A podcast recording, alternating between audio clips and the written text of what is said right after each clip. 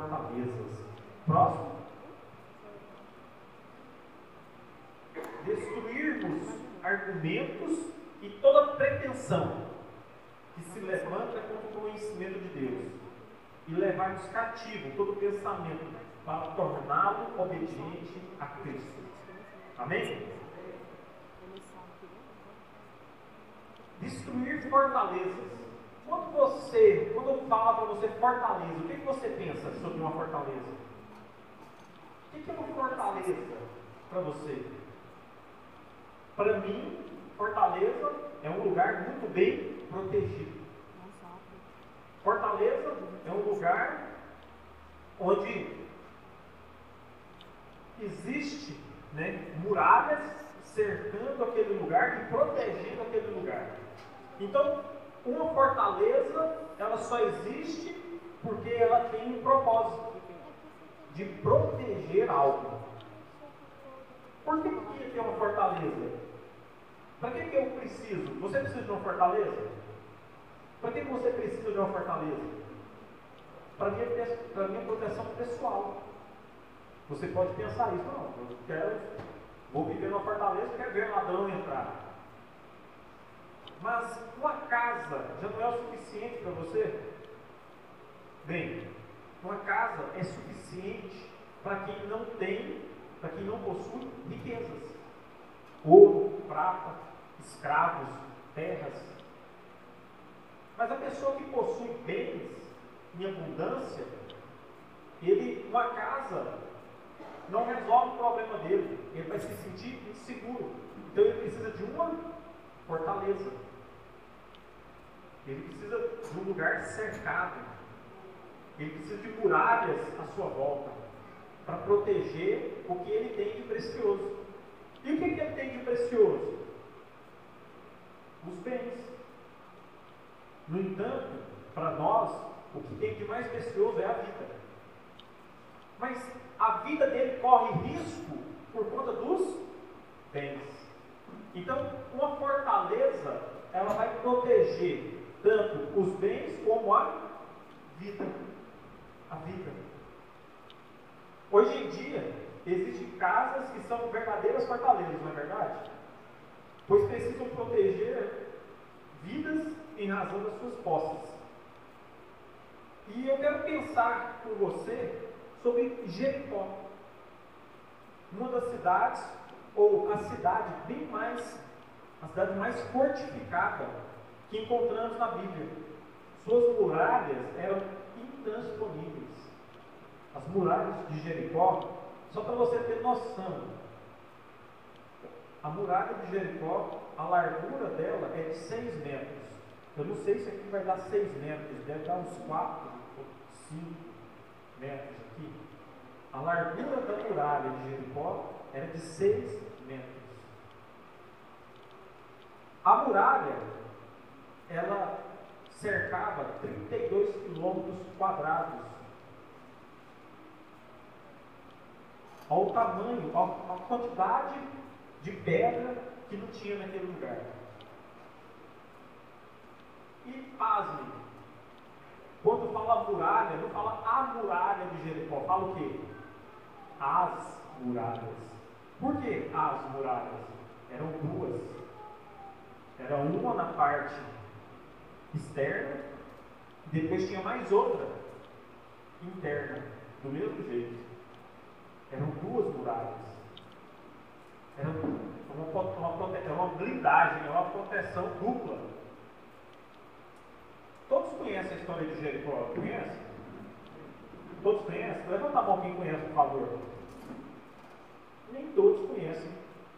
mas a maioria conhece sobre Jericó. Então, a cidade de Jericó tinha uma área de cerca de 32 km era uma cidade fortaleza, não somente para seus habitantes, como também para, para os da região agrícola em derredor.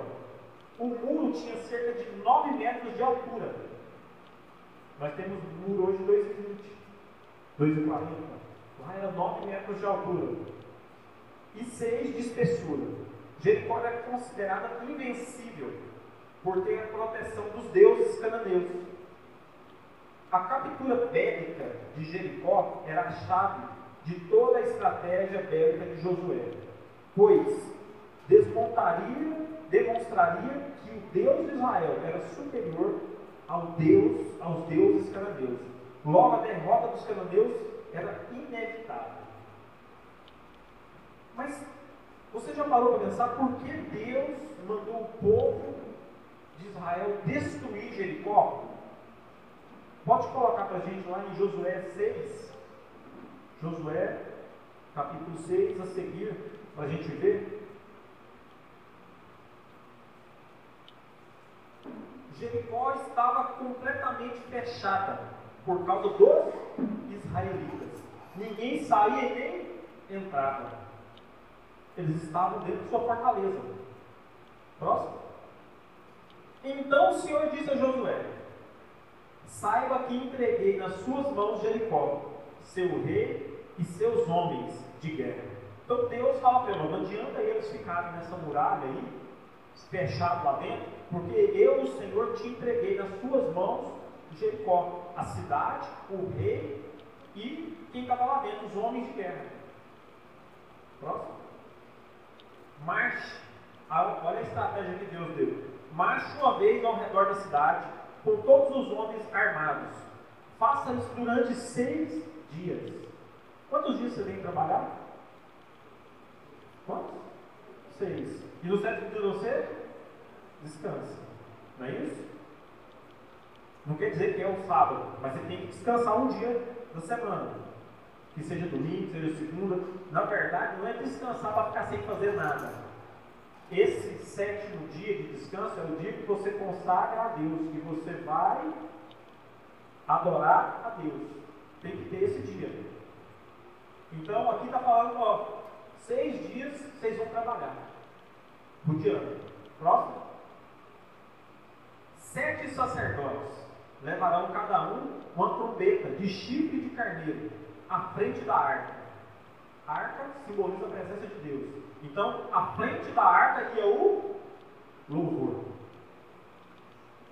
O louvor, ele abre, ele destrói as fortalezas, ele faz cair muralhas. Então, entender que o louvor estava à frente da presença de Deus. Deus vinha atrás. Então, para você atrair a presença de Deus, você tem que ter o louvor à frente da No sétimo dia, marchem todos, marchem todos, sete vezes ao redor da cidade. E os sacerdotes toquem as trombetas. Até então, ainda não havia sido tocadas as trombetas. Estava só levando. Quando as trombetas soarem um longo toque, o que é as trombetas, todo o povo dará um forte grito. Esse grito aqui não é um grito, uh, não, é um grito de guerra. É como se você estivesse falando Jeová, ou Jesus, Yeshua. É um grito. O muro da cidade cairá, e o povo atacará cada um do lugar onde estiver. Josué, filho de Nun, chamou os sacerdotes e lhe disse: Levem a arca da aliança do Senhor. Sete de vocês levarão trombetas à frente da arca. E ordenou ao povo: avancem, marchem. Olha só, avancem. Porque marchar, você marcha parado. Se você quiser marchar parado, você marcha. Mas Josué falou: avança. E continua marchando. Mas avança, não para. Tem muita gente parada. Tem muita gente marchando no lugar. E que não está avançando e quer ver as muralhas cair. As muralhas não vão cair se você continuar no mesmo lugar. Você precisa avançar. Avance e marche ao redor da cidade. Os soldados armados irão à frente da arca do Senhor. Quando Josué terminou de falar ao povo, os sete sacerdotes que levavam suas trombetas perante o Senhor saíram à frente, tocando as trombetas, e a arca da aliança do Senhor ia atrás deles. Os soldados armados marchavam à frente dos sacerdotes que tocavam as trombetas, e o restante dos soldados seguiam a arca. Durante todo esse tempo tocavam-se as trombetas. O louvor era tocado. Então, durante todo o tempo, louvor, adoração e posicionamento. Você tinha homens de guerra, homens de mãos levantadas, homens que estavam ali para poder, se acontecesse alguma coisa, eles estavam armados. Homens que tinham a espada na mão, que hoje é o que? A nossa Bíblia Sagrada, a palavra de Deus. Então, se a gente observar, durante todo esse tempo eles tocavam o quê? As trombetas. Próximo. Mas Josué tinha ordenado ao povo: não deem o brado de guerra, não levantem a voz, não digam palavra alguma até ao dia em que eu lhes ordenar. Obediência ao líder. Para poder ter a vitória, obedecer a estratégia dada, seguir o que foi proposto. Então vocês gritarão. Próximo. Assim se fez a arca do Senhor rodear a cidade, dando uma volta em, toda dela, em torno dela. Então o povo voltou para o acampamento, onde passou a noite. Eles deram a primeira volta, todo o povo, depois voltou para o acampamento. E depois o que aconteceu? Josué levantou-se na manhã seguinte, e os sacerdotes levaram a arca do Senhor os sete sacerdotes que levaram as trombetas iam adiante da arca do Senhor, tocando as trombetas. Os homens armados iam à frente deles, e o restante dos soldados seguiam a arca do Senhor, enquanto as trombetas tocavam continuamente. No segundo dia também rodearam a cidade uma vez e voltaram ao acampamento, e durante seis dias repetiram aquilo. Você já pensou o povo que estava lá dentro? Todo mundo em cima do muro, porque não pode passar um carro de som na rua anunciando o velório de alguém, todo mundo sai na porta para escutar, quem quer que está morrendo. Agora imagina aquele povo rodeando a muralha, como que estava a curiosidade daquele pessoal lá dentro, todo mundo em cima da muralha olhando o que estava passando, querendo saber o que estava acontecendo. Para esse povo não vai atacar, eles vão ficar cantando, eles vão ficar marchando aqui em volta. O que passava na cabeça daqueles cananeus presos dentro das muralhas, olhando o que estava acontecendo? E eles repetiram aqui durante seis dias. No sétimo dia, levantaram-se ao romper da manhã e marcharam da mesma maneira. Só que agora, sete vezes ao redor da cidade, foi apenas nesse dia que rodearam a cidade sete vezes. Vamos lá? Na sétima vez, sete é o número da perfeição, é o número da perseverança, é o número que fala que você não pode desistir, mesmo que você tiver que tentar mais uma vez, outra vez, outra vez, que seja 70 vezes 7. Então o 7 ele nos dá uma direção para que você tenha que perseverar, que você não pode desistir, porque as muralhas vão cair. Elas têm que cair. Você recebe? Então cadê o glória a Deus? Aleluia. Na sétima vez, quando os sacerdotes deram o toque da trombeta, Josué ordenou ao povo: o Senhor lhes entregou a cidade.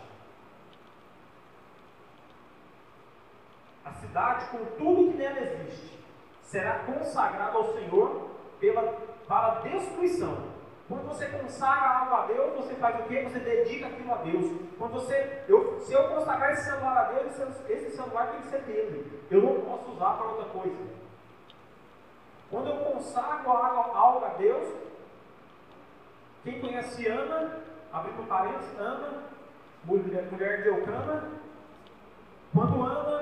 queria ter um filho, e ela consagrou Samuel, o filho que ela não poderia ter, e ela falou para o Senhor: Eu vou consagrar Samuel ao Senhor. O que, que ela fez? Depois que ela terminou de amamentar Samuel, ela foi e deixou Samuel na igreja.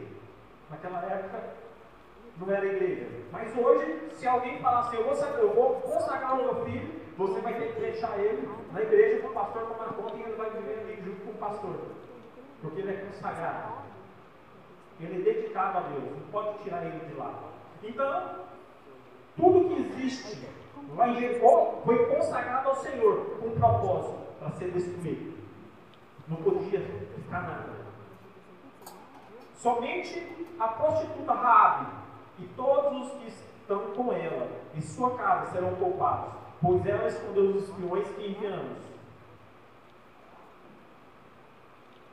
Mas fiquem longe das coisas consagradas, não se apossem de nenhuma delas, para que não sejam destruídos. Do contrário, darão destruição e desgraça ao acampamento de Israel. Toda a prata, todo o ouro e todos os utensílios de bronze e de ferro são, são sagrados e pertencem ao Senhor, e deverão ser levados para o seu tesouro. Quando soaram as trombetas, o povo gritou, o som das trombetas e do forte grito, o muro caiu. O muro caiu. É nesse momento, o muro, as muralhas caem. Quando você adora, quando você faz júbilo a Deus, quando você canta, as muralhas têm que cair. Mas você tem que perseverar. Tem que haver perseverança. E olha só, cada um atacou no lugar onde estava e tomaram a cidade. Mas eles não ficaram com nada. Consagraram a cidade ao Senhor, destruindo a fio de espada. O que, eles destruíram? Homens, mulheres, jovens, velhos, bois, ovelhas, jumentos, todos os seres vivos que nela havia. Josué disse aos dois homens que tinham espionado a terra: Entrem na casa da prostituta e tirem-na de lá, com todos os seus parentes, conforme o juramento que fizeram a ela. Raabe, Jesus, ele descende de Raabe, de uma prostituta. E Raabe simboliza a graça, porque ela não merecia, mas ela recebe uma graça. Ela é salva. Ela é salva. Não vou entrar nesse mérito. Então os jovens que tinham espionado a terra entraram e trouxeram Raabe, seu pai, sua mãe, seus irmãos, todos os seus parentes. Tiraram de lá da sua casa, a família e deixaram no local fora do acampamento de Israel. Depois incendiaram a cidade inteira e tudo que nela havia, mas entregaram a prata, o ouro e os utensílios de bronze e de ferro ao tesouro do santuário do Senhor. Amém? Olha só. Por que, que Deus teve que mandar acabar com tudo? Qual o sentido de matar mulheres e crianças? Qual o sentido? Queridos, Deus não quer matar ninguém. Deus, Ele não tem prazer na morte de ninguém. Mas Deus tem propósito. Uma questão de sobrevivência. Por uma questão de ou você mata ou você morre. Ou você mata ou você morre. Israel estava voltando para tomar posse da terra que Deus havia dado a Abraão. Mas por conta da escravidão do Egito, os descendentes de Abraão perderam o quê? A posse da terra. Eles ficaram 430 anos no Egito. Obrigado, meu filho. Deus abençoe. Estava precisando dessa água.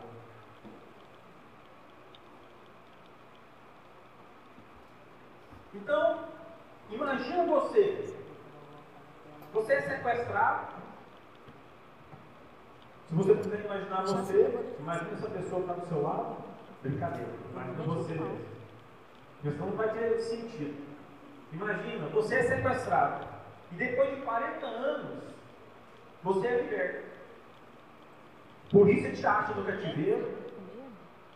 E o que eu estou falando não é impossível, acontece.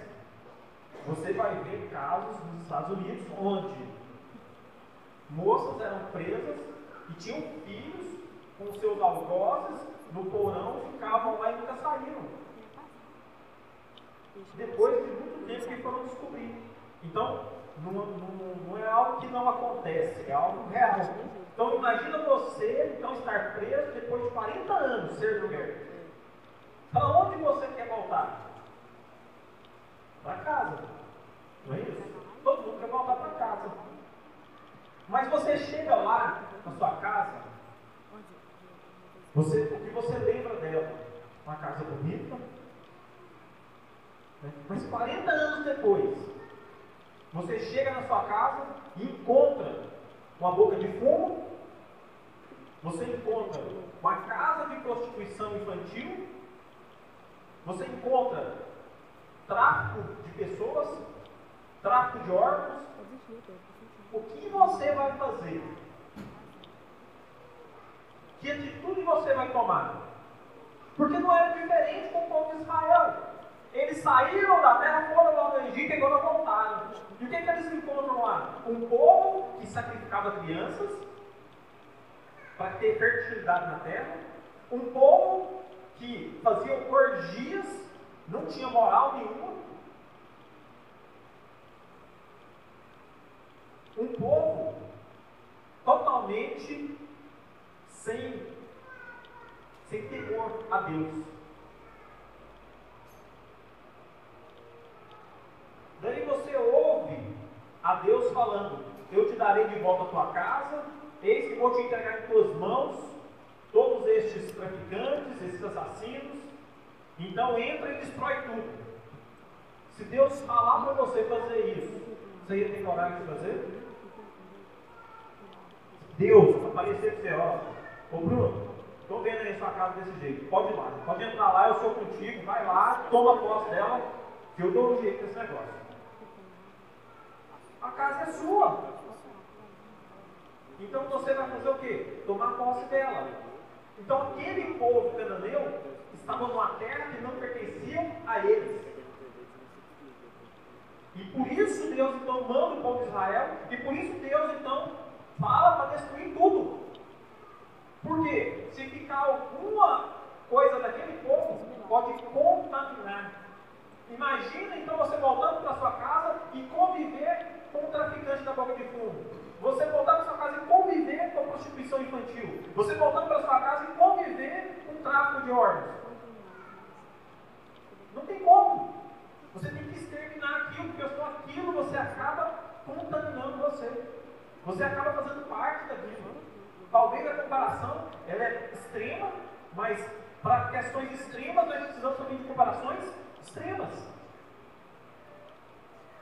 Já imaginou nós continuarmos viver no meio da cultura nazista? Ou na cultura do canibalismo? São culturas e que foram extintas, graças a Deus. Não tem como você viver numa cultura de um povo totalmente contrário àquilo que Deus prega. Então aquele povo tinha que ser dizimado, tinha que ser exterminado, porque o prazer daquele povo não estava em Deus, e estava contaminando o povo de Deus. Mas isso não dá para você nem para mim o direito de matar ninguém, de sair fazendo justiça com as próprias mãos.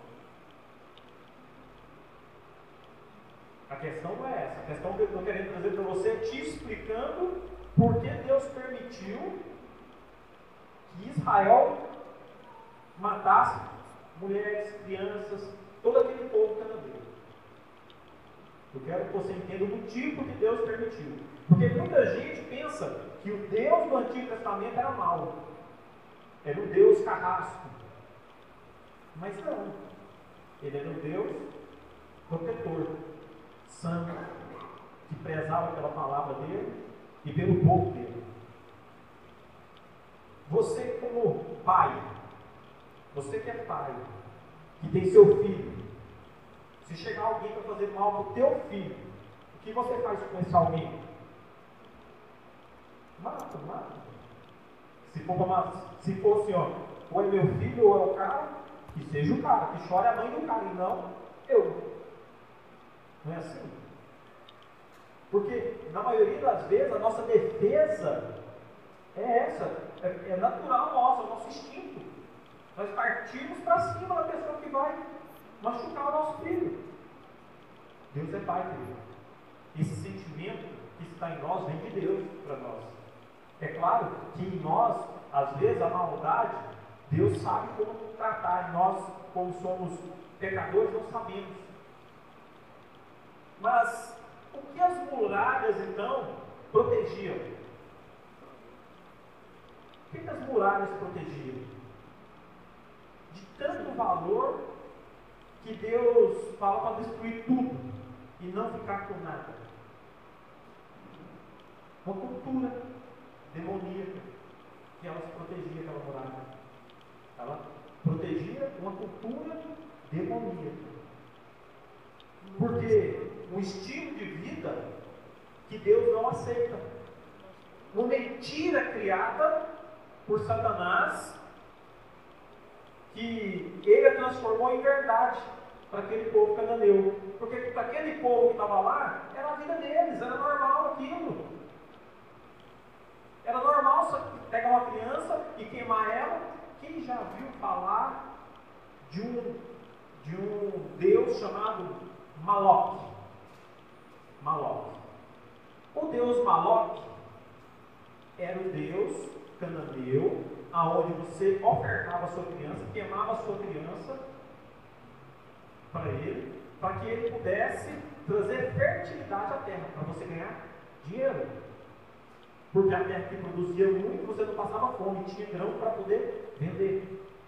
Esse Deus Maloque, quando ele é levado para o povo africano, ele muda a tradução de Maloque para Moleque. E esse povo africano vem para o Brasil e traz esse Deus Moleque, pede Moleque. Vocês gostam de comer doce de, de feira? Pé de moleque? É desse moleque. Lá, esse moleque que vem do doce é lá de Malote, onde sacrificava crianças. A origem é essa. Tá? Então, como que um povo cananeu sacrificava criança, Deus vai permitir aquele povo continuar existindo?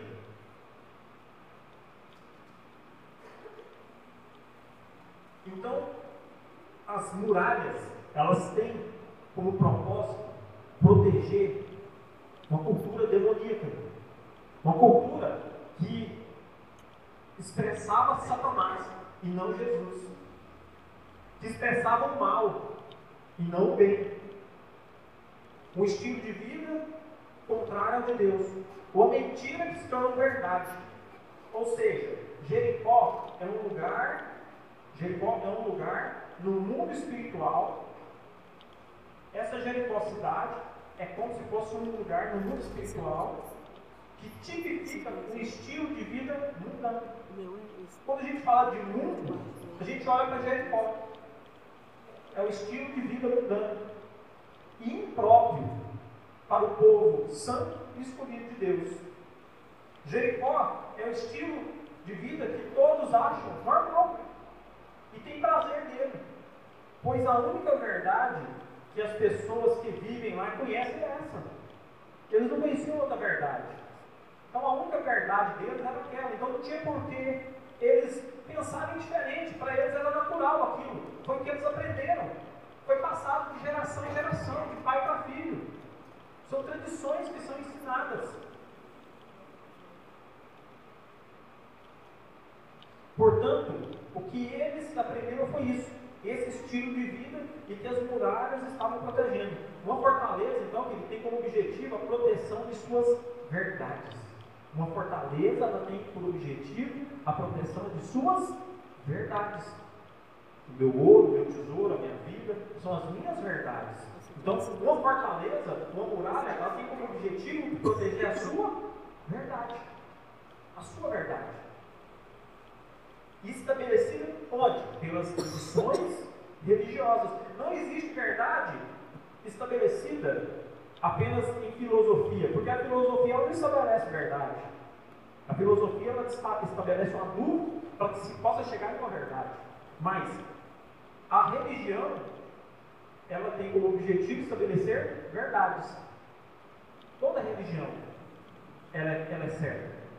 Eu estava vendo uma da pena ontem. Não gosto, não gosto de assistir esse negócio não. Mas passando lá, minha esposa passando lá, é culpa da minha esposa. Estava vendo. E o Datena falando que todos os caminhos levam a Deus. Todos. Todos.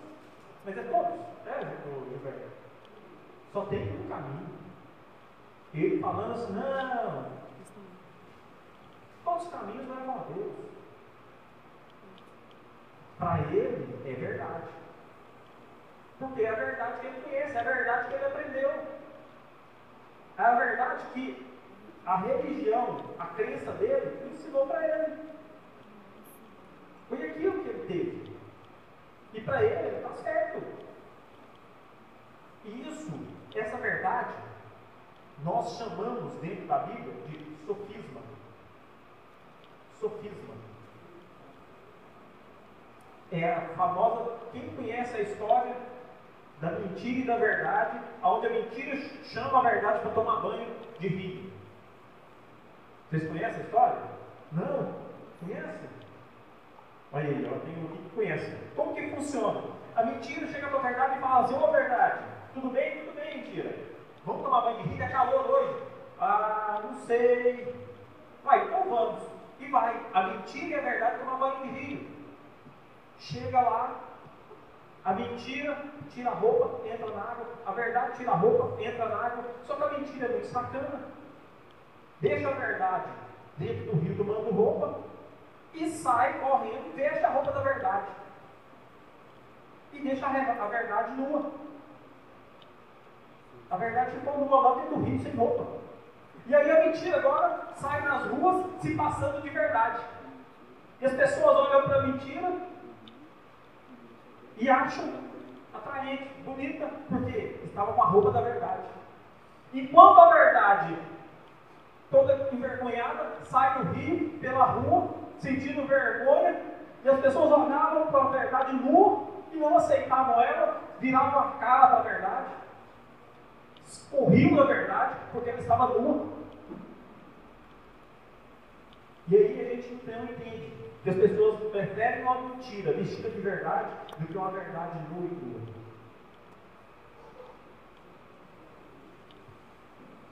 E isso é o que é sofisma. Sofisma é uma, uma mentira vestida de verdade. Uma mentira vestida de verdade. E as fortalezas, elas são a proteção desse sofisma. Uma fortaleza, ela serve para poder proteger a mentira vestida de verdade na vida das pessoas. E quem levanta essa fortaleza? Fala assim pro irmão, eu. É você mesmo, sou eu mesmo que levanta essa fortaleza. Por quê? Eu prefiro ver uma mentira vestida de verdade do que ver a verdade nua e crua. Porque a verdade nua e crua nos envergonha. Então eu crio uma proteção sobre a minha verdade vestida, com a minha mentira vestida de verdade, e falo que ela é certa. E nada vai tirar ela daqui de dentro, ela está protegida. E é uma cultura demoníaca. É uma cultura demoníaca. Destruir fortalezas é o nosso tema da mensagem. Por isso que eu desejo pensar com você sobre as muralhas que você construiu e que eu construí e que o que elas estão protegendo dentro das nossas mentes. Certamente em nossa mente lógica, sempre somos detentores da verdade. E concordamos que a minha verdade é certa e a do outro também, mesmo que divergindo. Muitas pessoas pensam que todos os caminhos levam a Deus, como eu havia falado. E também é uma verdade para várias pessoas. Mas será realmente verdade para Deus? Porque a Bíblia Sagrada, que é a palavra do Deus vivo, Deus Todo-Poderoso, o único Deus que existe, que na verdade não existe, porque se ele existisse ele deveria ter sido criado, mas que ele é o único Deus, fala que a verdade é o próprio Deus, é Jesus. Ele se intitula Eu sou a verdade, eu sou o caminho, eu sou a vida. Todo aquele que quer vir ao Pai, vem por mim. Então, para você chegar até Jesus, você tem que reconhecer a verdade que Ele é Filho de Deus. Para você chegar até Jesus, você tem que trilhar o caminho que Ele trilhou até o Pai. Então, para você ter vida, você precisa receber Jesus como seu Salvador, como Consumador, como o seu Senhor. Porque essa é a verdade. Só que muita gente tem uma mentira instalada dentro da cabeça que priva ela de receber essa verdade. Ele constrói uma fortaleza lá dentro. Mas vamos lá. Mas será realmente então verdade? Né? Uma forma de interpretar o que é conveniente é o nosso estilo de vida. Então, quando você cria um sofisma, quando você cria uma mentira vista de verdade, é o quê? Conveniência. É bom. Dói menos. Ninguém me incomoda. É a respeito disso que eu vou me esforçar para te ensinar a detectar os sofismas que estão em sua vida. Claro, caso você deseje romper com esses cárceres, né? Porque os sofismas, essas mentiras, são algozes da nossa vida, são os carrascos que nos aprisionam. Imagina você, aquele povo em Jericó, eles estavam aprisionados dentro das muralhas, não podiam sair para fora. E muitas das vezes, essas muralhas que nós colocamos em volta das nossas verdades, nos aprisionam e não nos deixam viver a plenitude de Deus. Aquilo que Deus tem para as nossas vidas. Porque aquelas muralhas cercando as nossas, a nossa mente e trazendo, então, um aprisionamento. Toda fortaleza, ela gera uma prisão emocional em nós. Você é preso emocionalmente e você não vive o melhor de Deus. Um destes cárceres, e creio que o pior deles, é o da autopiedade. Quem já ouviu falar em autopiedade? Esse é o pior cárcere que existe. É um estado de vitimização que surge dentro, que surge né, quando o indivíduo desenvolve uma grande dificuldade para lidar com situações adversas e começa a se colocar sempre no papel de coitado. A autopiedade é isso, a pessoa que se vitimiza e se põe no papel de coitado. Ah, a culpa é do governo. Ah, a culpa foi do meu pai que não me deu estudo. A culpa foi porque eu nasci numa favela. Não, a culpa foi porque quando eu tinha tantos anos eu fui abusado. Não, a culpa é do Lula. A culpa é da Dilma. Ele põe culpa em todo mundo mas ele não sabe que ele é quem tem o controle da vida nas mãos. Ele é que tem a rédea das vidas dele na sua própria mão. Mas ele prefere colocar culpa no outro da, da situação em que ele está vivendo. Por quê? É mais fácil ver uma mentira vestida de verdade. É muito mais fácil. É muito mais fácil pensar que o meu cônjuge é culpado das minhas mazelas, ao invés de eu culpar eu mesmo por não tomar atitudes que me façam sair daquele lugar de escravidão. Mas a culpa, ela não tem, essa culpa não tem como propósito te edificar, mas te matar. Mas quando você reconhece que você pode mudar a história da sua vida, quando você reconhece que você tem as rédeas do seu destino nas suas mãos, você pode fazer diferente. Você pode fazer diferente. Raabe resolveu fazer diferente. Raabe estava aprisionada. Mas alguém foi lá e falou para ela de um povo de Deus. E ela falou assim: Eu vou ajudar vocês. Eu quero ir para esse povo.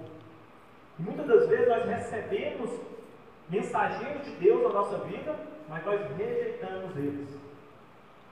Nós não os aceitamos. Íamos em trazer vida para nós, mas nós preferimos perecer e morrer queimados a fio de espada dentro da cidade. No estilo de vida mundano, cultura demoníaca.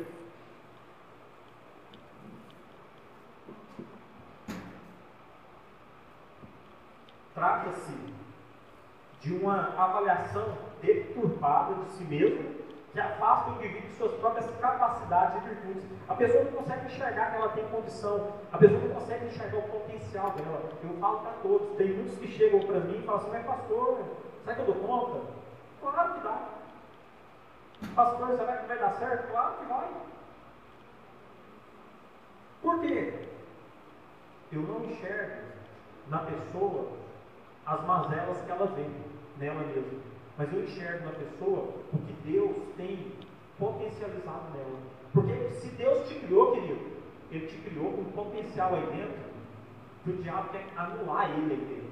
Porque se você quiser aquilo tal qual você foi criado, não tem quem nos segure como igreja.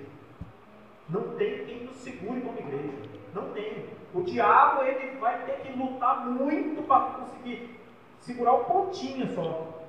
Mas mesmo assim você vai se desvencilhar e vai vencer. Mas por quê? Você tem que acreditar que o potencial que está dentro de você é o potencial que Deus colocou. Ao invés de você ficar pensando, ah, coitado de mim, eu não dou conta de nada, ah, eu não sou nada, ah, eu não presto, tudo que eu faço está errado, tudo que eu coloco a mão quebra. Nós temos um amigo né, em comum que muito tempo atrás, eu e o Bruno, ele não podia passar perto de nada. Tudo que se ele fosse passar aqui, o púlpito caía para o lado de lá, essa mesa caía para o lado de cá, esse negócio voava lá para longe, quebrava tudo. Gente, aí nós começamos a trabalhar com ele, né? Para de falar isso. Para de ser assim. Para, para, para. E hoje ele é uma bênção. De vez em quando ele dá uma supersada. Mas é uma bênção. Né? Passou. Passou. E vocês conhecem ele, tá? Vocês conhecem ele, já esteve aqui já. Né? Muitas vezes, né? Mas aí, você olha para ele hoje e você não consegue ver isso. Não consegue ver isso. Por quê? Você tem que acreditar no potencial das pessoas. Porque o potencial que está em você não foi você que criou ele, foi Deus que colocou dentro de você. Se você não acreditar no seu potencial, você está falando que Deus é incompetente, um irresponsável, um qualquer que não sabe criar nada. E não é verdade. Porque é uma mentira vestida de verdade. E sempre né, se colocar como a pessoa se coloca sem valor, né, quando ela tem autopiedade. A pessoa acaba paralisada. Não é isso? Aí ela não sai do lugar. É o que marcha e não avança. Ela marcha, ela pensa que ela está fazendo. Por quê? Eu estou indo na igreja. Eu vou nos cultos. No domingo. Falta os dois. Mas eu vou no outro. Pelo menos uma vez por mês. Na ceia. Não, mas falta uma ceia. Eu vi dez no ano. Ela está marchando. Mas ela não avança, ela não rompe. O ministério acontece na vida dela. Ela não tem nada de novo. Nada de novo. Ela não vai dar um grito. Que muralha ela vai derrubar? Agora, o potencial está dentro dela. O potencial está dentro dessa pessoa. Mas ela prefere ficar parada, marchando, marchando, marchando, marchando, porque a mentira vestida de verdade é boa demais. E eu protejo ela. E ninguém arranca ela daqui, porque a minha vida é confortável. Eu gosto é assim. Você se esquece que a plenitude em Deus é muito melhor. Você não experimentou então a plenitude de Deus. No dia que você quebrar essas fortalezas e matar essa mentira que precisa de verdade dentro de você e começar a viver o potencial que Deus estabeleceu na sua vida, você nunca mais vai querer voltar para esse lugar de aprisionamento, de muralha. Nunca mais. Quem sente pena de si mesmo acaba entrando em uma armadilha. visto que se torna colecionador das suas próprias dores e sofrimentos. A pessoa ela, ela vai entrando dentro de si mesma, vai, né, cheio de dor. Queridos, existe uma fibromialgia que é demoníaca. E existe uma fibromialgia que é física. Mas, normalmente, a fibromialgia ela vem para quem tem autopiedade. Para quem se aprisiona dentro de si mesmo. Para quem não quer romper com o seu potencial. Porque se você romper com o seu potencial, eu garanto fibromialgia nunca mais. Nunca mais. Pode ser física, espiritual, mas é nunca mais mesmo. Dor, nunca mais. Mas para isso, você precisa romper com os cárceres da sua mente. Você precisa romper com o que está te escravizando, com o seu carrasco emocional, que é você mesmo. Você tem que permitir Deus te usar como catapulta para lançar o Evangelho. Você tem um propósito de vida. Deus te criou com um propósito. Se você está fora do propósito, é porque você está, então, padecendo. Você dez porque você está fora do propósito. Com o propósito. Estabeleça o propósito. Pode ter dores, pode ter aflições, mas você vai ter paz em meio a tudo isso. Em meio a tudo isso, você vai ter paz. A autopiedade, então, coloca a pessoa numa situação de inferioridade e fragilidade, colocando-se como vítima das situações e tirando sua responsabilidade sobre a própria vida. O hábito de vitimização e de se culpar as circunstâncias pelos fracassos, dificuldades, faz com que o indivíduo não saia em busca de condições favoráveis para planejar, agir e realizar. Pessoas que alcançam sucesso não acreditam em sorte. Eu não acredito em sorte e sabem que as dificuldades são inevitáveis. Gente, para ter uma vida, você vai ter dificuldade, é inevitável. Sorte não existe. O que existe é você estar no lugar certo com a oportunidade certa. Passou o cavalo, monta nele, vai embora, né, pai? Você vê o cavalo arriado, monta nele, vai embora. Agora, quando você perde, não é sorte, é porque você deixou o cavalo passar. Ou você montou nele. Agora, a diferença é que, quando encontramos condições favoráveis, os vitoriosos, sim, perdão, a diferença é que, quando não encontramos, quando você não encontra condições favoráveis, os vitoriosos se esforçam para criá-las. Eu faço a minha sorte. Eu faço a minha sorte. Você pode fazer a sua sorte. Você vai criar condições favoráveis para poder romper. E eu quero terminar pensando com você sobre cinco atitudes para você acabar com essa autopiedade. Cinco atitudes. Rapidamente. Primeiro, entenda que o fracasso faz parte da caminhada. Fracassar faz parte. É inevitável você fracassar. Só não fracassa quem não realiza. Só fracassa quem não se propõe a fazer. Só, só, só não fracassa quem fica dormindo e não se levanta. Então, fracasso faz parte de, do, é do, da lapidação do nosso caráter. É a nossa provação. Fracasso faz parte das provações das nossas vidas. Então, primeira coisa, entenda que o fracasso faz parte da caminhada. Segundo, esteja preparado para imprevistos. Todo caminho contém obstáculos, querido. Isso é um fato inevitável. Ao invés de tentar evitá-los ou perder tempo reclamando destes problemas, esteja preparado para enfrentá-los. Pega uma dinamite, põe por baixo do, da pedra que está na sua frente, acende ela, pum, bola para frente. Vai. Esteja preparado. Esteja preparado. Vão acontecer imprevistos. Agora, você está numa selva, mas não tem uma lanterna, não tem um fósforo, não tem uma corda, não tem uma dinamite, né, Bruno? Você não está preparado. Esteja preparado para aquilo que você vai enfrentar. Terceiro, tenha praticidade. E outra, uma pessoa preparada, ela não reclama, ela age. Uma pessoa preparada, ela não murmura, ela realiza. Então, pare de ficar murmurando, pare de ficar reclamando. Apenas reaja. Faça o que tem que ser feito da forma certa, com aquelas ferramentas que Deus te deu. Então, tenha praticidade, lidar de maneira prática com as situações negativas.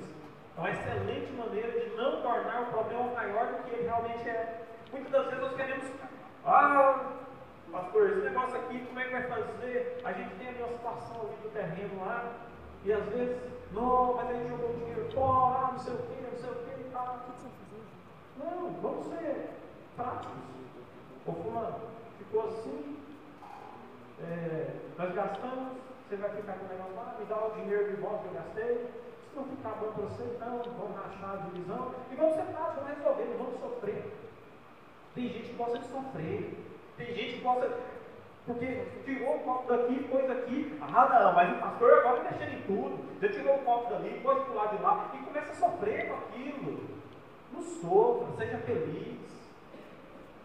Seja feliz. Seja prático. Quarto, ressignifique seus traumas. Alguns acontecimentos deixam marcas profundas, especialmente por conta da interpretação que cada indivíduo dá a elas é fundamental atribuir um novo significado para as memórias que causaram dor, questionando o sentido que você dá ao trauma e deixando de se torturar por causa questões que estão fora do seu controle. Às vezes alguém um dia fez bullying com você. E aí aquilo, ou talvez alguém falou assim para você, você nunca vai dar em nada, você não presta.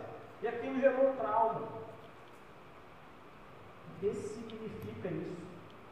Faz ter um valor diferente para você.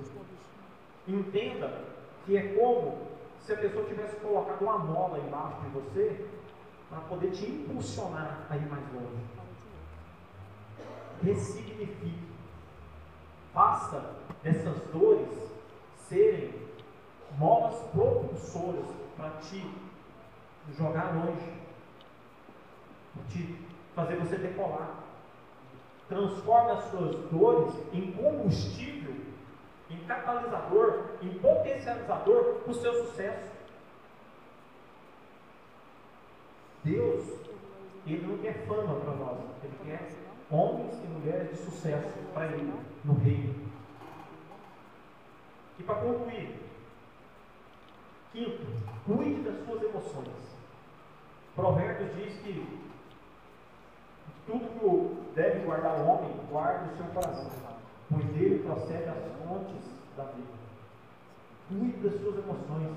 Não importa como ou quando os traumas emocionais que levam à austeridade foram gerados, eles irão permanecer no seu subconsciente, seja como uma memória que trouxe aprendizado, ou como uma dor que cria mecanismos inconscientes de proteção âncoras, gatilhos, que disparam crise de pânico, que geram dores, que geram fibromialgia. Por quê? Os traumas que geraram essa, esse desgaste emocional. Então, você tem que tomar conhecimento disso. E quando você toma conhecimento desses gatilhos, dessas, desses traumas, você traz do, seu, do inconsciente para o seu subconsciente, você consegue lidar com eles e ressignificá-los.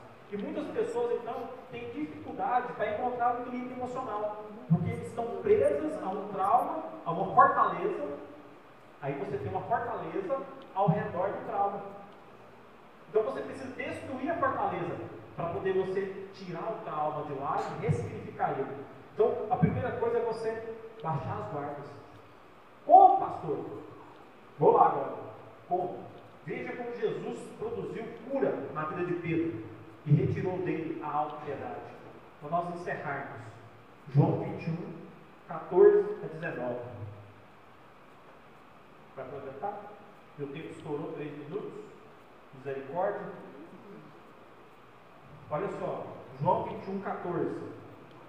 E já era essa terceira vez que Jesus se manifestava aos discípulos, depois de ressuscitado dentre os mortos. Depois de terem comido, perguntou Jesus a Simão Pedro: Simão, filho de João, amas-me mais do que a estes outros? E ele respondeu: Sim, Senhor, tu sabes que te amo. E lhe disse, ele lhe disse: Apacenta os meus cordeiros. Tomou a perguntar-lhe pela segunda vez, Jesus: Simão, filho de João, tu me amas? Ele lhe respondeu: Sim, Senhor, tu sabes que te amo. Disse-lhe Jesus: Pastorei as minhas ovelhas. Pela terceira vez, Jesus lhe perguntou: Simão, filho de João, tu me amas? Pedro entristeceu-se por ele ter dito pela terceira vez: Tu me amas. E respondeu: Senhor, tu sabes todas as coisas, tu sabes que eu te amo. Jesus lhe disse: Apacenta as minhas ovelhas. Em verdade, em verdade te digo que quando eras mais moço, tu te cingias a ti mesmo e andava por onde querias. Quando, porém, fores velho, estenderás as mãos, e outro te cingirá e te levará para onde não queres. Disse isto para significar com que gênero de morte Pedro havia de glorificar a Deus. Depois de assim falar, acrescentou-lhe: segue Pedro nega Jesus três vezes. Jesus pergunta a Pedro se ele ama ele três vezes. Jesus entra na janela de trauma, na fortaleza de trauma de Pedro. Ele traz à memória a traição de Pedro. E ele constrói em Pedro agora um momento de cura na vida de Pedro. Pedro, tu me amas? Senhor, tu sabe que eu te amo.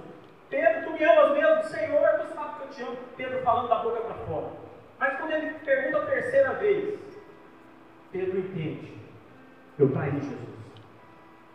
Por isso Pedro se entristece. Então a fortaleza é quebrada. E Pedro agora, com a sua fortaleza quebrada, porque até então na primeira, na segunda vez, quando Jesus falou, a fortaleza estava lá de pé. Mas na terceira vez, quando Jesus traz a ele a memória, tira lá do seu inconsciente a traição que ele fez, então as muralhas caem. E Pedro agora se entristece, ele se arrepende e fala: Senhor, tu sabe todas as coisas, né? O Senhor entendeu que eu estava precisando de cura. O Senhor entendeu que eu estava padecendo aqui, que eu estava sofrendo, mas eu não me deixava ser curado. Mas o Senhor veio me curar. E Jesus fala para ele: apacenta as minhas ovelhas. Propósito de vida. Cuida daqueles que eu estou te dando. Cuida daqueles que eu estou te dando. Não basta você se arrepender, mas você tem que ter frutos de arrependimento. Obedece a minha palavra e cuida desses que eu estou te dando. E aí Pedro, então, é curado. E Pedro se torna um grande apóstolo. Aonde na sua pregação, 3 mil pessoas se convertem numa única pregação. É algo extraordinário. Um homem que estava fora do propósito. Eu quero chamar você.